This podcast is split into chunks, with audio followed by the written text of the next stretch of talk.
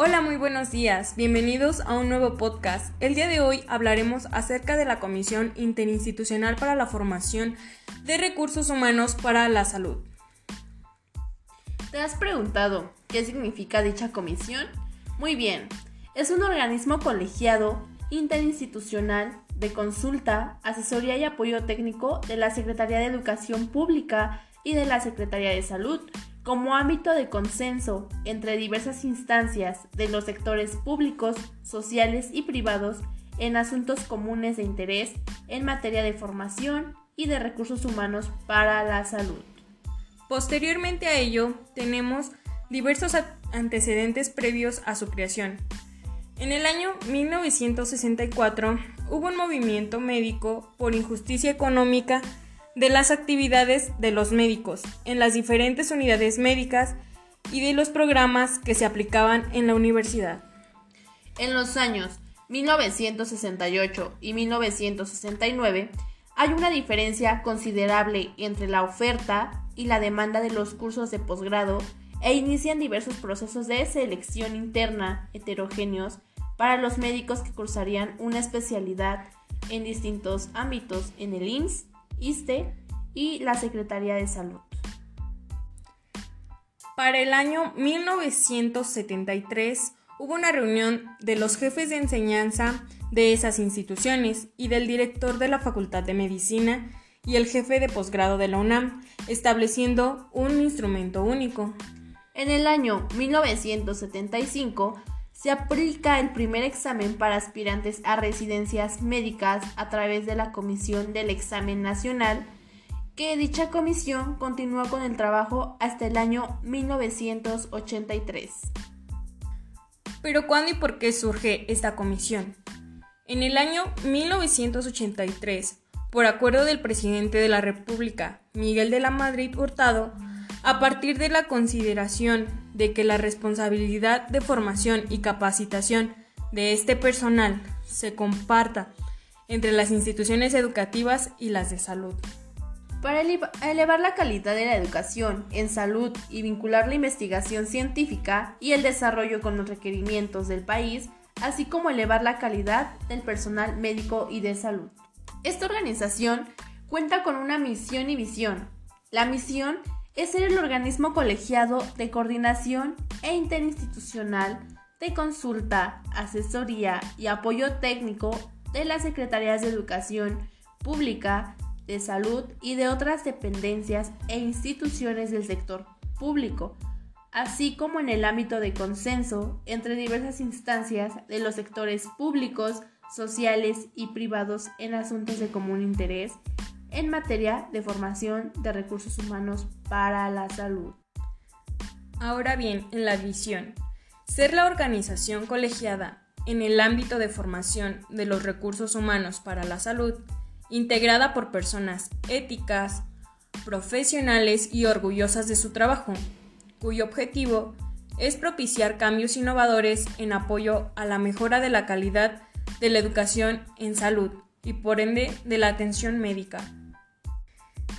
También se cuenta con principios y valores. Algunos de los principios son la productividad, la equidad, la calidad, el alto desempeño, el bienestar, los resultados, el impacto. Y en los valores que se toman en cuenta en este sector eh, es la honestidad y honorabilidad, la transparencia, la confiabilidad, la técnica profesional y de variabilidad, calidad y efectividad, liderazgo técnico y humano, trabajo en equipo y finalmente la creatividad y la adaptabilidad. Existen distintos propósitos de dicha comisión. Eh, contamos con tres principales. Uno de ellos es establecer las estrategias, políticas y recomendaciones normativas para el desarrollo de recursos humanos para la salud, contribuir a los servicios de calidad para la población, mejorar la cobertura y reducir desigualdades, usar eficientemente los recursos desarrollados en conocimientos y técnicas para modernizar y descentralizar la educación en salud, lograr que los programas de formación, capacitación y educación sean de excelencia, acorde a los avances científicos, tecnológicos y a los recursos.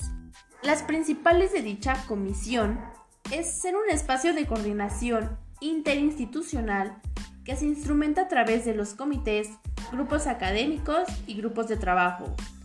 Otra de las principales funciones es elaborar diagnósticos integrales de la formación de recursos humanos para la salud y actualizarlo. Propiciar que la formación de recursos humanos se oriente por las políticas de la Secretaría de Salud y la Secretaría de Educación Pública. Otra de las funciones es coadyuvar a la definición de los perfiles de los profesionales de la salud en su etapa de formación.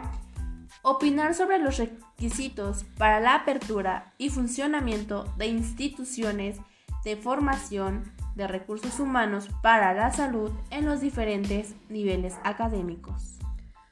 También proponer los criterios de selección para los alumnos de nivel técnico, técnico superior universitario de licenciatura y de posgrado. Promover planes y programas de estudio, así como diferentes estrategias tendientes al establecimiento de un sistema de enseñanza continuo. Y finalmente, propiciar que el servicio social llegue a los grupos que carecen de atención, bajo la vigilancia de personal capacitado que labore en las instituciones de salud. Existe una infinidad de comités que ayudan a integrar a dicha comisión, pero los más principales son el Comité de Posgrado y Educación Continua, el Comité de Evaluación, el Comité de Estomatología, el Comité de Formación Técnicos, Comité de Estudios de Necesidades de Formación de Recursos Humanos para la Salud y el Comité de Pregrado y Servicio Social. A lo largo de, todo esto existen distintas instituciones que se integran con la comisión por eh, un integrante, como lo es la Secretaría de Salud, Secretaría de Educación Pública, Secretaría de Hacienda y Crédito Público, Instituto Mexicano del Seguro Social, Instituto de Seguridad y Servicios Sociales de los Trabajadores del Estado, el Desarrollo Integral de las Familias, el Colegio Nacional de Educación Profesional y Técnica, la Agencia Nacional de Minería y Asociación Nacional de Universidades e Instituciones de Educación Superior.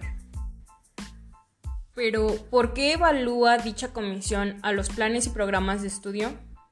El reconocimiento de validez oficial de estudios, otorgado por la Secretaría de Educación Pública a los diferentes planes y programas de estudio en el área de salud, se realiza con base en la opinión técnico-académica de dicha comisión requiere de la revisión del área a fin de analizar la pertinencia de los conocimientos, habilidades, destrezas y actitudes que integran el proyecto educativo que presentan cada una de las instituciones.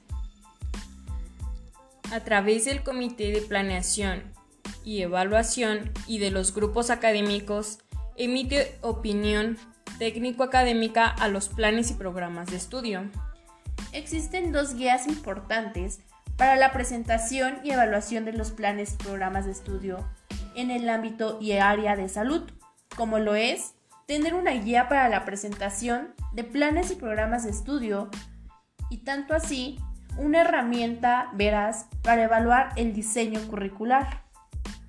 Acompañado con esta comisión tenemos una definición muy importante y sobresaliente que es el diseño curricular según la comisión u organización. Eh, es el proceso dinámico que debe responder a las expectativas y necesidades de la sociedad, de un sistema educativo y de los avances científicos y tecnológicos generados a través de una historia o que se ha tenido en, en lo largo de nuestra vida.